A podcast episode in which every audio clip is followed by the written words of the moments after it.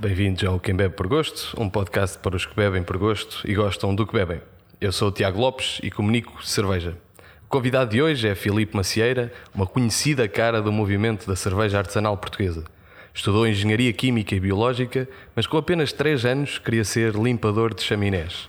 Galgados longos anos e depois de crescer uma farfalhuda barba, foi finalmente aceito neste meio cervejeiro com respeito e dignidade. É cofundador da Cerveja Letra, uma das primeiras marcas do país. Foi fundada em 2013 a partir da Fermentum, uma spin-off da Universidade do Minho que surge em 2011. Caminharam durante largos anos num deserto e têm vindo a evangelizar esta deliciosa bebida desde os seus primórdios. A letraria em Vila Verde, onde estamos a gravar, abriu em 2015, seguiu-se a letraria no Porto em 2017 e em junho de 2019 abre a letraria em Braga. Como será o futuro da letra? Será que vamos encontrar letrarias pelo mundo fora? Bem-vindos ao Quem Bebe por Gosto. Então, meu, estás fixe? Está tudo. Quando é que foi o teu, o teu primeiro contacto com boa cerveja? Portanto, eu já contei várias vezes esta história. Foi na República Checa.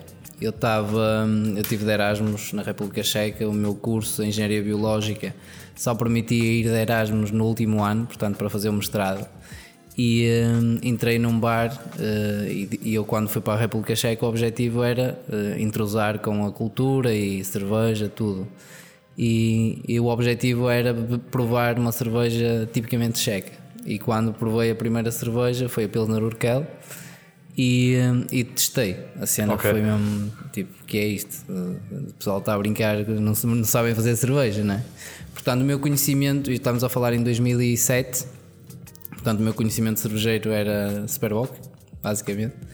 E, hum, e então, eh, a partir dali, aquele interesse hum, começou a surgir, porque de eu estar a provar uma cerveja que não, não, não percebo o que é que estou a interpretar, os aromas, os sabores a, e outro tipo de, de sensações que estava, estava a sentir naquele momento. E, hum, e então, depois, como o meu curso era e o meu projeto de final de curso era essencialmente ir eh, estar numa microfábrica, eh, num, num laboratório na universidade. E eu aí acabei por perceber um bocado mais acerca do processo, de, dos ingredientes. E uma altura fui, e uma altura fui, eh, fui à fábrica da Pilsner Urquell, numa conferência, e fiz uma visita guiada muito mais detalhada do que aquela que os turistas costumam fazer. E, e eles no final oferecem ou dão uma prova da cerveja uh, diretamente de uma cuba de, de, madeira. E eu, quando provei aquilo, era um néctar. E uh, para mim, passou em dois meses de ser a pior cerveja do mundo para ser a melhor cerveja do mundo. E depois, pouco tempo depois, uh, começou a letra, na altura de fermento, uma cerveja artesanal do Minho, que resultou precisamente de um projeto universitário. Como, é, como, é que isto, como é que isto aconteceu? Portanto, não foi bem eh, logo depois, não é? Estamos a falar, foi um intervalo de 3 anos, de 2007. Sabes, para mim o tempo passa muito rápido. Pois, é como para mim. Mas foi desde 2007, quando acabámos o curso, 2007, 2008, acabámos o curso. Eh, portanto, em setembro de 2008, exatamente, que entregámos a tese. E em 2010 surgiu a ideia de fazermos alguma coisa. Era, tanto eu como o Francisco éramos investigadores na, na universidade e uh, tínhamos projetos relacionados, eu mais na área da cerveja, Francisco mais na área da, da biotecnologia e fermentações eh, de bioetanol uh, e decidimos, pá, não existe em cervejas artesanais, não existem cervejas diferentes, não eram cervejas artesanais, eram cervejas premium, digamos assim, era mais esse nome que se usava. Começavam a surgir nos bares uh, Chimé, uh, Zerdingers, coisas desse género. Gosto. Gostaste? Gostei foi para ti. E, hum, e então eh, decidimos, eh, com o apoio da universidade, pedimos apoio aos nossos professores e dissemos: opá, queremos usar o laboratório para uh, explorar um bocado mais esta área das cervejas, como é que podemos fazer isto? E eles apoiaram-nos a 100%, disseram: pá, utilizem as, um, os laboratórios para, para desenvolver novas receitas e nós a partir daí fizemos. Começámos a, a fazer novas receitas e a ideia era também usar os próprios investigadores para serem as nossas cobaias e provarem as receitas Porque se tu dás uma, se ofereces uma cerveja a um universitário, não é? Ele é natural que goste, desde que seja de borda, quanto mais barata melhor. E, e então tínhamos ali um público que já tinha algum conhecimento e, e, foi interessante ver o feedback. Fizemos provas cegas das cervejas que fazíamos em laboratório na altura, com cervejas da mesma receita, do mesmo estilo, mas uh, industriais. E, e, o score, portanto, a comparação em provas cegas, foi, a nossa foi sempre superior, o que serviu também um bocado de base para pelo menos demonstrar e conseguirmos candidatar outros projetos. E foi aí que tudo começou o conhecimento técnico que, que, tanto tu como o Francisco uh, têm foi sem dúvida uma, uma, vantagem para quando entram para o mercado. Sim, ou seja, nem eu nem o Francisco produzíamos cerveja em casa, portanto nós não tínhamos esse conhecimento mais prático que tu adquires, não é? Como homebrewer.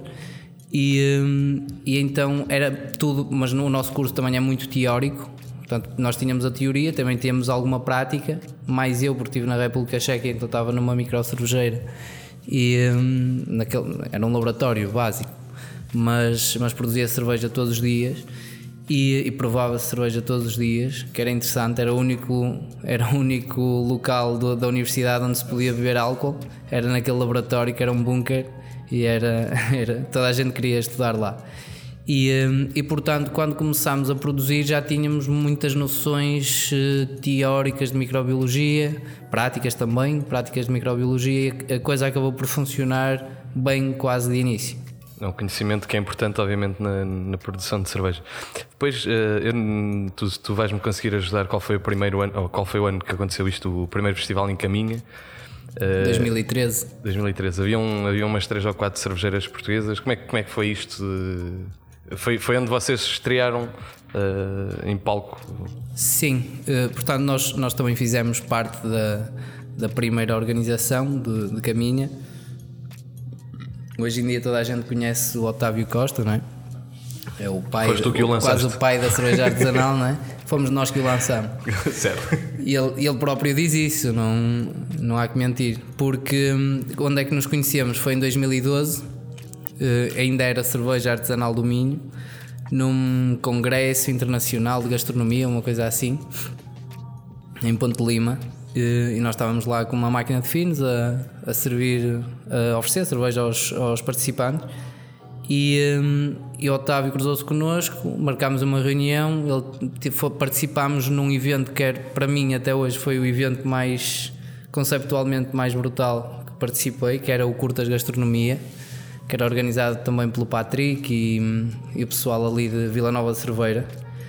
E eh, que, era, que consistia em projetar curtas-metragens, depois tinhas um chefe uh, que interpretava o prato daquela altura que, onde estava, do filme que estava a passar, eventualmente tinhas uma banda filarmónica a tocar uma música uh, também relacionada, relacionada com... com o filme e depois tinhas vários, vários projetos de, de, de comidas e bebidas um, também a vender os produtos. E nós participámos aí.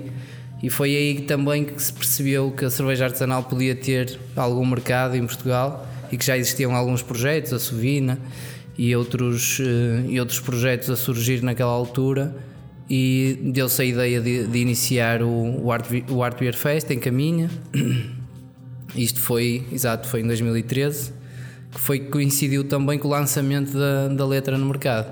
Foi no, exatamente no Beer Fest, muito antes de nós termos fábrica. Portanto, nós primeiro lançámos a marca e só depois é que começámos a produzir aqui, em Vila Verde. Um, e agora, mais especificamente do, do, do, que está a acontecer aqui, o Letra Harvest Fest, que já vai na quarta edição e onde há uma colheita de lúpula, há muita cerveja, música, racha-se uh, cabeças. Tu depois logo explicarás isso. Mas como é que. Um, o que é que é isto do, do Harvest Fest? Portanto, o, o Harvest é, é. Nós sentimos sempre a necessidade, se calhar na cerveja artesanal, de dar nomes em inglês, não é? Hum, portanto, e também para o português ficava um bocado foleiro, se calhar, letra, colheita, festa da colheita da letra, não é? Um, e um, portanto o, o Harvest surge porque Vila Verde uh, era uma região onde se já se plantava lúpulo há 30 anos atrás, era uma das principais regiões do país. Uh, e nós não sabíamos disso quando nos implementámos cá, só depois de já termos a fábrica e a cerveja no mercado é que vinham pessoas ter connosco e diziam Vila Verde já produzia cerveja. Portanto, na realidade produzia lúpulo, mas como era um ingrediente que, que identifica a cerveja, a cerveja. Um, eles diziam que, que produzia cerveja em Vila Verde. E, hum, e nós fomos explorando um bocado, hum, um bocado esse, essa história e percebemos que efetivamente ainda existem campos com estruturas para, para produzir lúpulo em Vila Verde, mas não se produz, não se produz lúpulo nenhum. Pois, e vocês acabaram por acarinhar este, este projeto plantando lúpulo de uma forma pequena, eh, de certa forma, que funciona para produzir apenas uma cerveja que é, que é feita precisamente no dia da, da colheita. Eh, mas há, um, há uma festa e as pessoas juntam-se eh, por causa disso. É o meu terceiro ano no, no consecutivo no, no Harvest e não só é a colheita, senão toda. Estão várias coisas a acontecer, não é? Portanto, a ideia, a ideia do Harvest é. É, e é um bocado louco nós fazermos isto porque são muitos eventos paralelos e ao mesmo tempo um, e que dão bastante trabalho de, de organizar. Uh, portanto, nós ontem tivemos um jantar de organização que só isso, juntamente com mil pessoas que estavam no, no recinto, um, já é confuso de gerir, mas no fundo nós queremos mostrar essa, na programação, queremos mostrar essa diversidade e dinamismo na, na, de programa, do programa para conseguirmos atingir diferentes públicos. No fundo é isso. Portanto, temos aqui pessoas que vêm pela cerveja artesanal que já conhecem, outras pessoas que vêm pelo lúpulo, outras pessoas que vêm pelo jantar da harmonização, outras pessoas que vêm ver o Julinho da concertina, certo. outras pessoas que são pais do, do, da miúda que vem tocar, tocar o acordeão ou a concertina. E portanto a ideia é, hum, é uma festa para a comunidade, essencialmente porque isto é tudo investimento, investimento temos apoios, claro, mas grande parte do investimento é, é nosso, não é? Da, é da marca.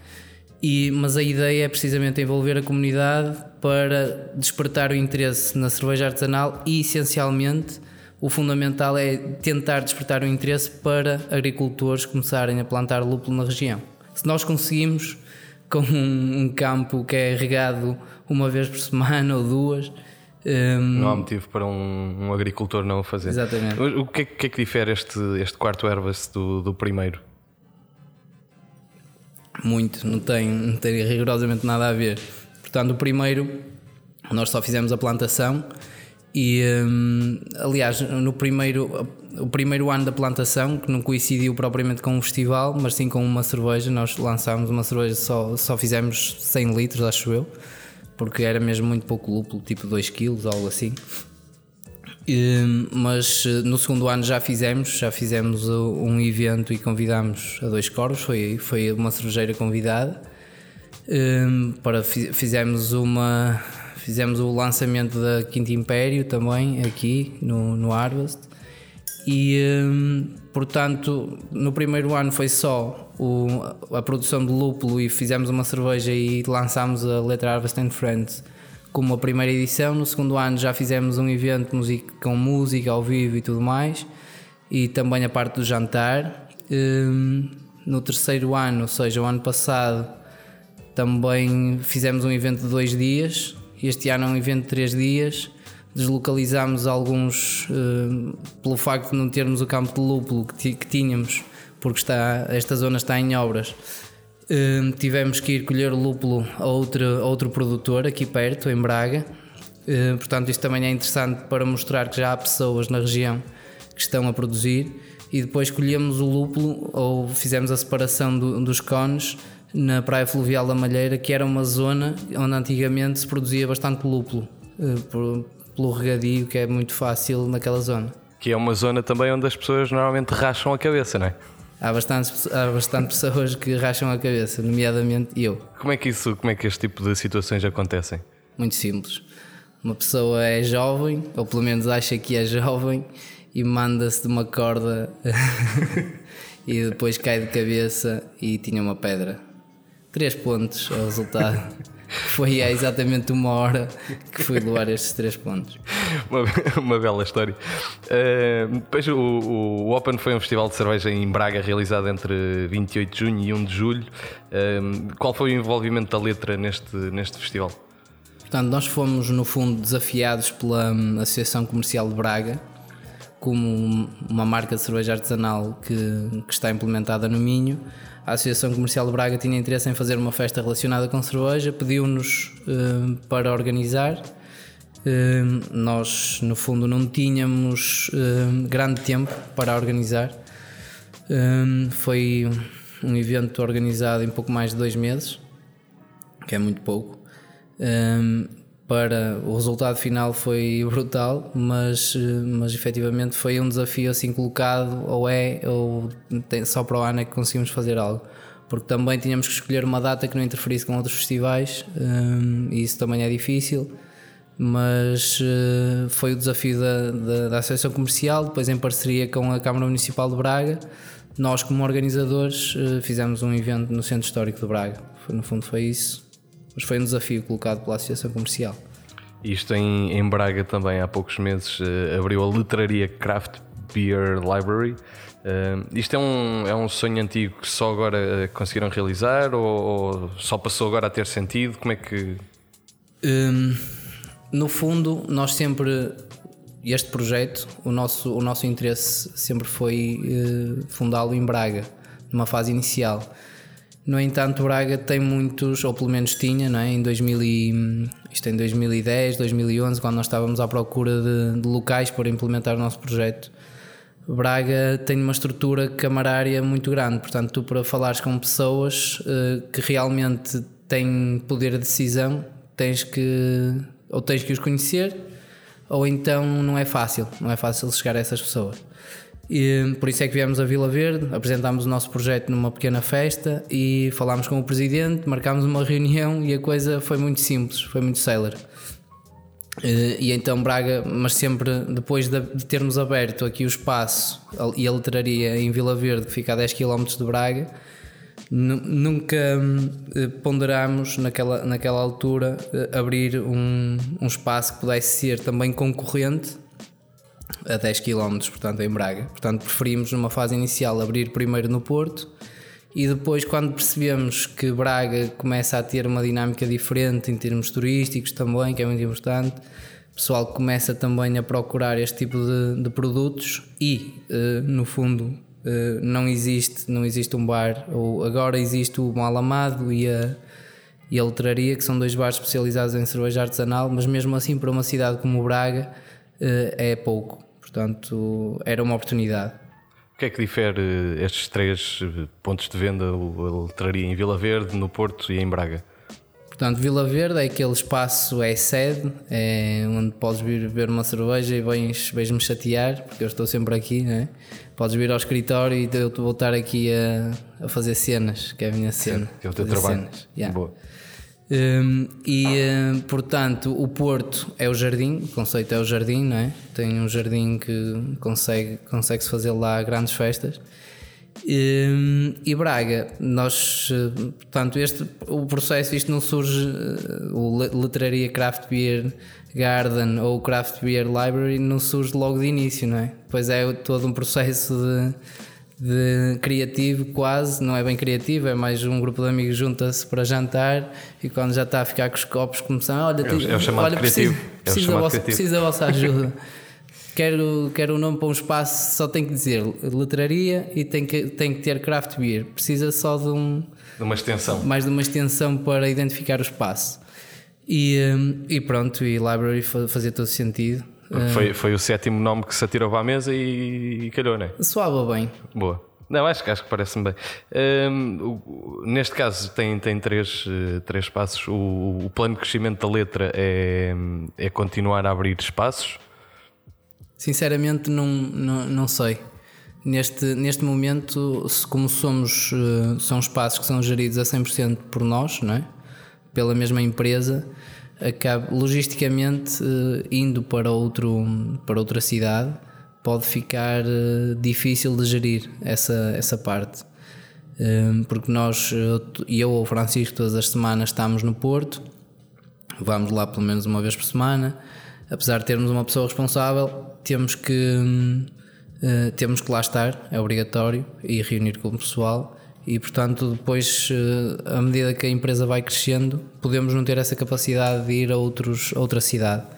E um, pode-se pensar noutra forma, noutra, noutro modelo para abrir em outras cidades, mas para já não é, não é esse o objetivo. Nós funcionamos muito de existe a oportunidade, é ou não é? Normalmente é. Tem sido. Depois eu queria te perguntar precisamente isso: quão difícil é fazer ou garantir que, que todos estes bares tenham a mesma, o mesmo espírito, que evangelizem da mesma forma, que sejam lucrativos ao final do dia, porque é, porque é importante e que funcionem de forma autónoma. Sim, esse, esse é no fundo o segredo, não é? E, e, o segredo também é muito simples de explicar: é as pessoas que tens à frente, do, à frente ou que são a cara do espaço. Hum, portanto, nós neste momento, e é uma das dificuldades deste setor da hotelaria, encontrar as pessoas que sejam capazes de perceber o produto de cerveja artesanal, não é?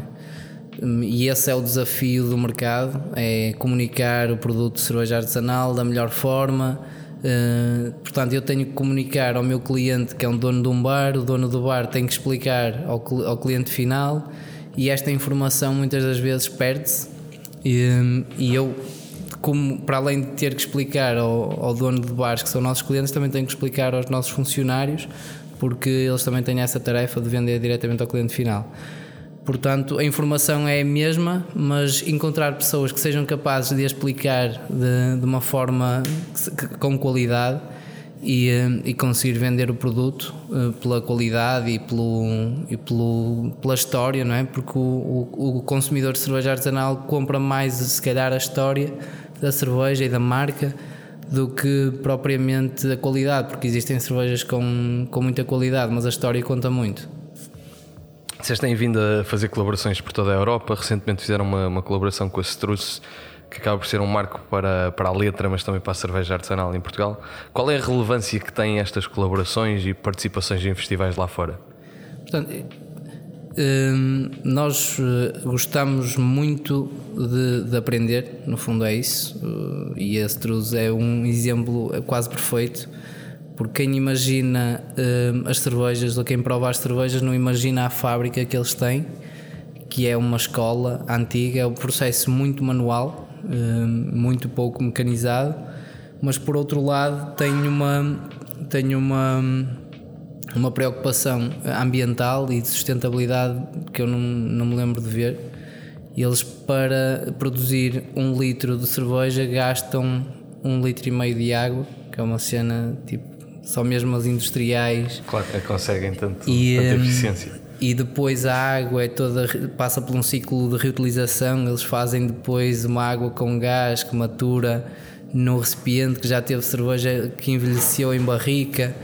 E, hum, e então é um é todo um, uma, um mundo novo e eles são bastante criativos hum, e nós estávamos à espera de, de o ambiente ser assim um bocado hostil mas na realidade foi muito aberto e muito tranquilo, porque nós fomos, quando fizemos essa colaboração, fomos numa, numa viagem de 6.300 km pela Europa e então o gelo quebrou-se ali um bocado quando nós dissemos que íamos fazer o almoço na caravana. Então fizemos um, acho que foi um arroz de marisco, algo assim e, e eles nunca tinham comido no trabalho, a não ser eles levam comida de casa. Da marmita. Não, não, comida quente não existia ali. E então sentámos ali a, com pratos a comer e então foi aí foi o momento o momento chave. E é isto que, depois com isto, obviamente a Ceruce é um, é um, dos, um destes exemplos, mas os próprios, as presenças nos festivais e estas colaborações internacionais uh, assumo que ajudem a entrar no mercado de export. Sim, uh, portanto, o, o segredo é as pessoas conhecerem-te lá fora, não é? Um, e então uh, a participação em feiras uh, e festivais internacionais é fundamental e nós tentamos sempre conciliar essas participações, mesmo em termos de rentabilidade da, da viagem, não é? A fazer uma colaboração, um tap takeover.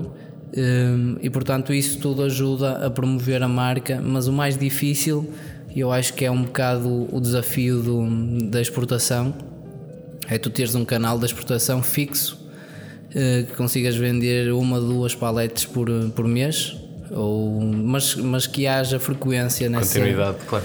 porque cada vez mais os distribuidores, com tantas marcas a surgir, eh, também querem sempre produtos novos e se calhar marcas novas e a tua acaba por entrar uma vez, depois se calhar já tens que arranjar outros distribuidores. Exatamente, sim. E essa parte é que é difícil de gerir, mas de qualquer das formas está a correr bem e, e estamos a investir nessa área. Muito bem. Agora passamos para, para duas perguntas do público que curiosamente são muito parecidas. Uma do Ingmar Bierman e da outra do João Pedro. O Ingmar pergunta-te para quando a letra G e o João Pedro pergunta-te para quando a letra Z.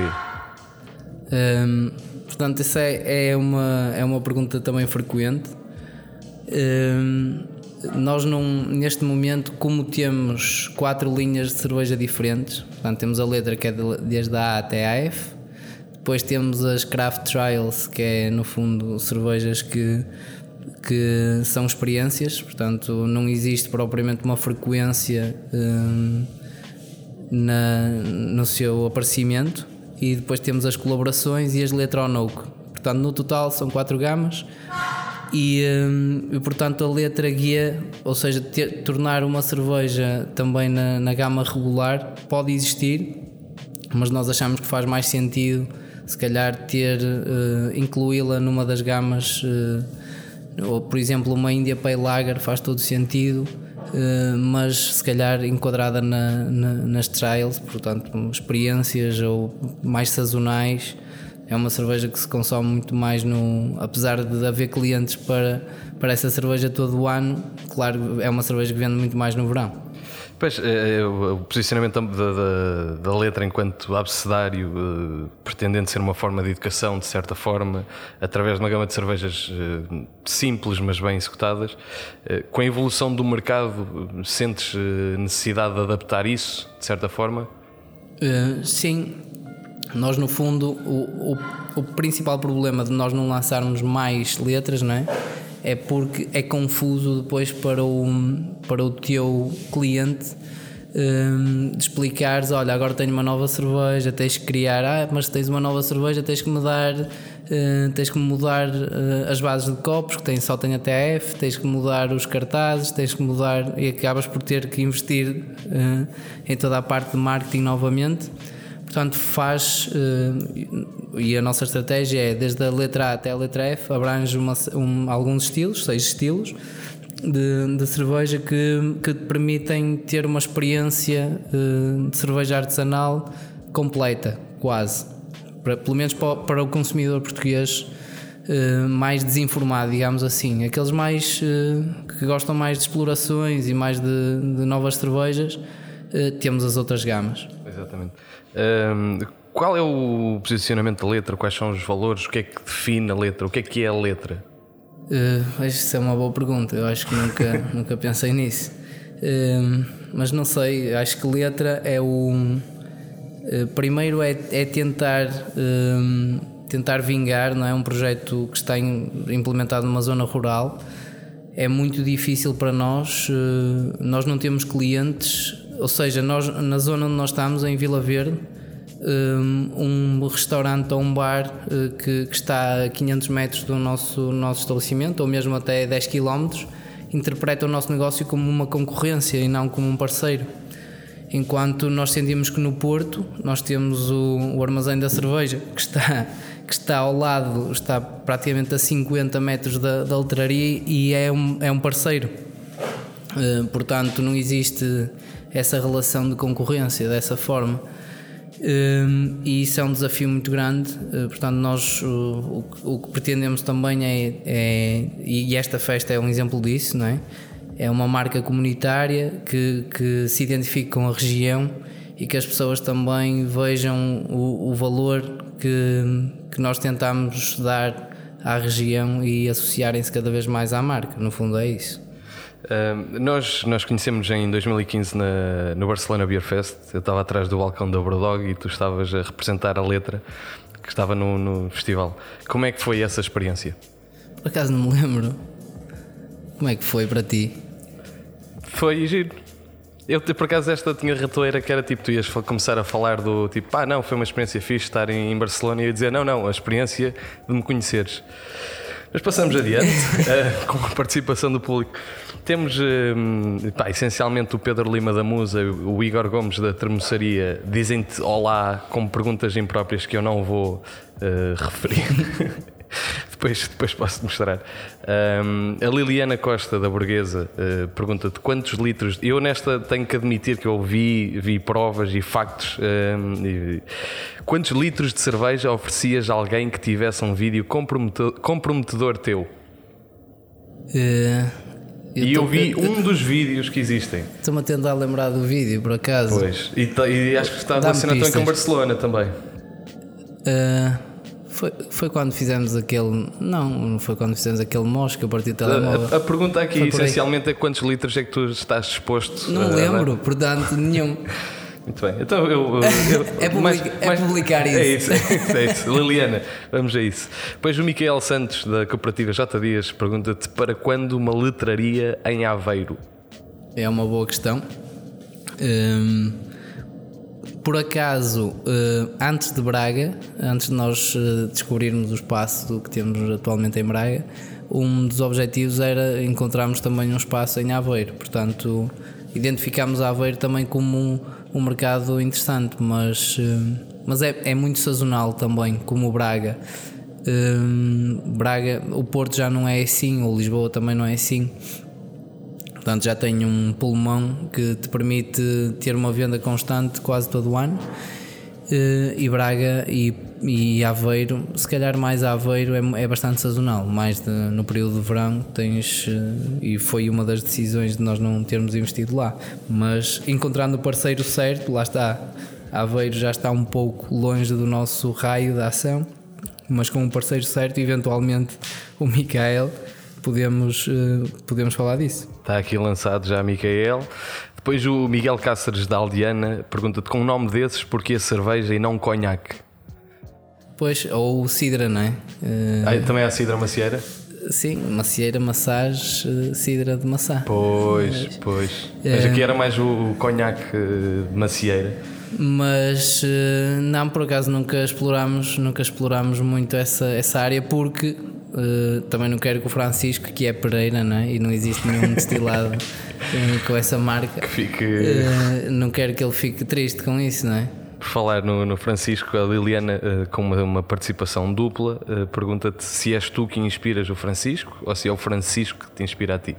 somos os dois, isso não há dúvida. Clichê, claramente, não é? Não tinhas uma, uma resposta mais. Por acaso, uma das coisas que funciona muito bem, nós nunca nos chateamos e somos os dois bastante fáceis de chatear, digamos assim, é porque temos tarefas diferentes e cada um, uh, a decisão que ele tomar para mim está bem, uh, porque eu percebo como é que ele pensa e, ele, e as decisões que eu tomo para ele também estão bem. E é muito, é muito raro discordarmos. Normalmente, normalmente a coisa segue mesmo. O raciocínio é muito natural. Qual é o teu papel e o do Francisco na, na letra? Isso é, também é uma boa questão. E eu também não sei responder a 100%, mas eh, eu estou mais na parte de hum, preparação de eventos, estratégia da marca, posicionamento. Um, o Francisco está, está, mais ligado à parte das vendas, apesar dos dois termos áreas, uh, áreas comuns, uh, mas o Francisco está mais a, a, controlar o pessoal das vendas, eu estou mais a controlar o pessoal do marketing, assim de uma forma uh, geral, mas estamos os dois, se for preciso.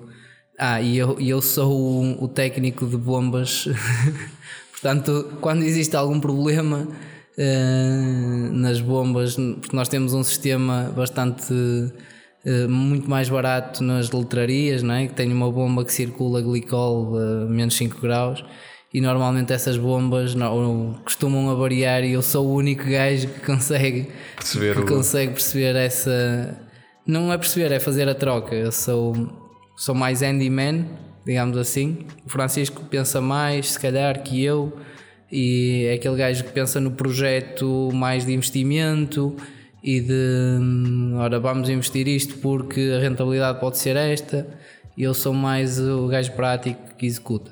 Pois, para além de, e agora com, com, a cabeça rachada, provavelmente ainda vais conseguir pensar menos. Uh, ou melhor. ou melhor, talvez. Uh, mas para além de, de handyman, sentes-te mais uh, empresário ou, ou cervejeiro? Um, por acaso não me sinto cervejeiro, mas também não me sinto, não me sinto empresário. Eu não me sinto cervejeiro porque eu já não produzo cerveja há algum tempo, não é? Nós temos um, contratamos um cervejeiro e tu ou estás a planear uh, a marca e a fazer a pensar em rótulos claro. e, e como é que vais entrar naquele mercado ou como é que vais criar um evento, qual é a imagem que vais criar um, ou, estás, ou, ou, estás, a, a ou estás, a, produzir e, um, e portanto mas também não me sinto propriamente um, um empresário não sou aquele gajo que se senta em frente ao computador e e está atento aos, às faturações. Acho que o Francisco é muito mais empresário que eu e essa é uma parte boa porque complementámos-nos nessa, nessa parte. Hum, portanto, eu sou o biscateiro aqui da, cena. tens, tens que meter isso no teu, cartão, no teu cartão de visita, acho que, era, acho que era interessante. Quais são os próximos eh, desafios da, da letra? Os próximos, eh, não sei, o que é que se segue? Por acaso não sei. Temos muita coisa, mas não. Não podes revelar. Uh não me lembro. Deve ser a rachadela. Já começou a. Mas não. Pá, não sei, nós gostamos de ser desafiados também. Portanto, é algo. Eu acho que é um defeito nosso também. Somos muito fáceis. Estás a ver quando aquela miúda pisca o pisca olho, pronto, já está. Tipo, é, é um bocado nessa onda. Mas hum, se nos desafiam a criar algo novo, nós normalmente não dizemos que não. Uh, claro, tendo em conta a lógica e o conceito que nós pretendemos desenvolver. Portanto, nós temos parcerias com o Anselmo Mendes, que é um enólogo aqui da região de, de Alvarinhos, temos uh, parceria com a Adega Ponta da Barca, que também cria vinhos numa linha diferente, muito mais massificado, mas, mas um bocado, um, mas é também da região dos vinhos verdes, uh, porque também lançámos esse desafio e eles aceitaram e nós uh, temos aí barricas de aguardente também da Amarante que também viram-nos numa feira, lançaram o desafio e nós, sim senhora, vamos experimentar e, uh, e é no fundo isso, nós uh, definimos a nossa estratégia, não, não existe propriamente uma linha a dizer vamos, queremos chegar ali e vamos fazer isto, é mais ok Apareceu, hum, surgiu esta. Surgiu, surgiu esta oportunidade, fazemos ou não, é prioritário ou não.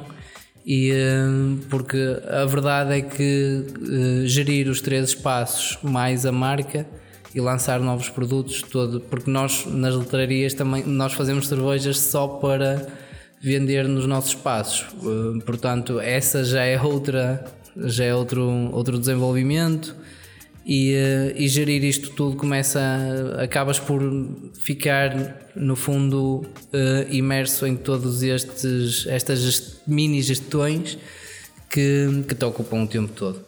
Veja, eu queria te perguntar precisamente uh, colaborações com, com enólogos como o Anselmo Mendes uh, ou produtores como a Adega Ponte da Barca, como tu referiste, o que é que vos leva a optar por isso? Isso, isso já, já respondeste.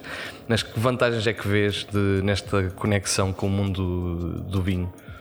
Portanto, tu, tu vês que o, o vinho está num patamar uh, diferente da cerveja, não é? Quando falas em vinho, vinho português e cerveja portuguesa Uh, tu percebes que o vinho está num nível e as pessoas identificam um nível como bastante alto. Tens vários produtores uh, com vinhos muito bons. E, e, a cerveja, quando falas de cerveja, agora que existem as cervejas artesanais, mas ainda parece algo que está muito. É um gajo que faz ali uma cena e não é algo que existe propriamente no, no, no subconsciente do, do consumidor Hum, portanto, a ideia de, destas colaborações é precisamente mostrarmos que podem existir cervejas para o mundo dos vinhos e o, e o pessoal dos vinhos também consegue abrir a mentalidade dos consumidores do vinho para a cerveja e nós da cerveja para, para o vinho.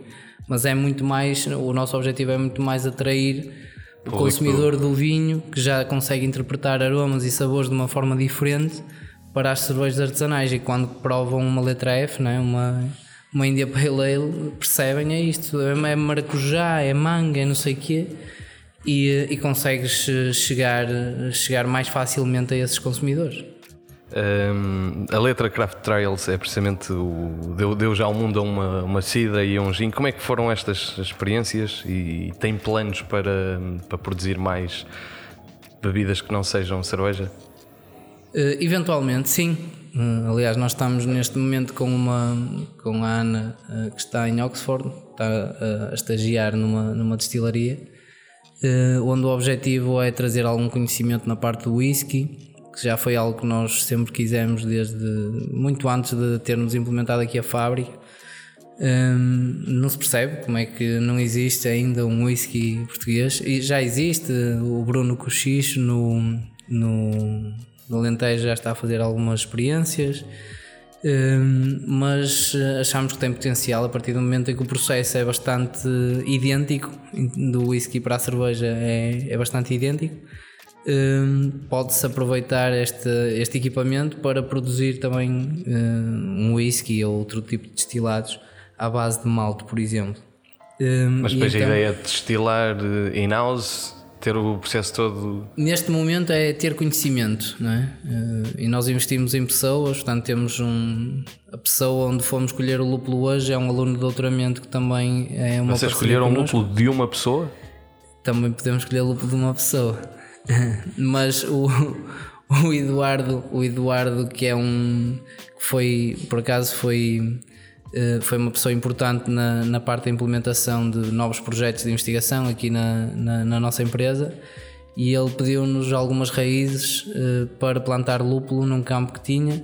E, uh, e neste momento ele é aluno de doutoramento que também é apoiado pela, pela Fermento e está a desenvolver um trabalho na parte de barricas e, e no fundo é maturação mais rápida ou acelerada e está a estudar esse processo em barrica ou em reator, mas o objetivo é sempre transferir aromas e sabores de madeira para outras bebidas, seja whisky, gin, cerveja, uh, e então uh, é um projeto muito interessante que, que nós queremos, portanto, fazer uh, também outras bebidas que possam, possamos usar esse conhecimento para desenvolver novos produtos. E, portanto, a tua, a tua pergunta, nós somos de fermentações. Portanto, nós, a cerveja é um produto de, de fermentações e fermentam, não é? A empresa surge um bocado nesse contexto, uh, que é mais produtos uh, com base de fermentação, fermentados que, que possam ser eh, vendáveis. No fundo, é isso. depois eh, voltamos quase a terminar as, eh, as perguntas do público e temos uma pergunta da Cerveja Letra, em modo incesto, que te pergunta se não tens vergonha desse bigode. Por acaso tenho um bocado de vergonha do meu bigode, mas como tu também deves ter bastante vergonha do teu, e eu vejo, eu se calhar ainda tenho mais barba que tu, a tua é mesmo triste. Mas eh, mas eh, não gostava gostava de ter um bigode farfalhudo e grande barba e não sei o quê mas é uma tristeza. Um cervejeiro sem barba assim como a minha é mesmo triste. Eu vou eu vou a, a festivais de cerveja lá fora e sinto-me rejeitado Pronto, e para terminar, temos uma pergunta do, do Afonso Vilaça, que tu deves conhecer bem, que te pergunta se Funaná is the new funk. Funaná is, is the new funk, com certeza. Portanto, esse, o Funaná um, vai ser eh, a música que vamos ouvir hoje no Letra Harvest Fest. E uh, o Julinho da Concertina, que é o, o, o, Messi, Messi da Gaita, que é o grande, grande, uh, grande slogan. Um, Portanto, eu, para mim, eu agora estou rendido a esse tipo de música, apesar de eu ser um bocado metaleiro e ouvir um bocado. Mas agora já estou um bocado mais, mais receptivo a outros, a outros estilos musicais. Eh, e o Funana realmente é qualquer coisa. É o futuro. Ficou alguma coisa por dizer? Há muita coisa. Pronto. Fica para a próxima. Fica para a próxima. Beijinho e um abraço. Termina assim mais um episódio deste podcast. Tenham cuidado com as pedras no fundo dos rios e dos lagos. Obrigado ao Pavel Novak que toca as harmoniosas notas do jingle introdutório obrigado ao David Pais que me ajudou a produzir este episódio. Para ver os rostos dos convidados e informações adicionais sobre os podcasts passados e futuros, visita quembebeporgosto.pt. Conhece as letrarias espalhadas pelo norte do país, no Porto, Braga e Vila Verde estuda bem os ingredientes e desfruta dos variados estilos produzidos por esta cervejeira Vila Verdense. Até porque daqui a 15 dias sai mais, mais um episódio, terça-feira às 6h30. Eu sou o Tiago Lopes e comunico cerveja. Aqui conduzo conversas informais com os heróis que trazem cerveja aos nossos copos todos os dias. Quem bebe por gosto é um podcast quinzenal para os que bebem por gosto e gostam do que bebem.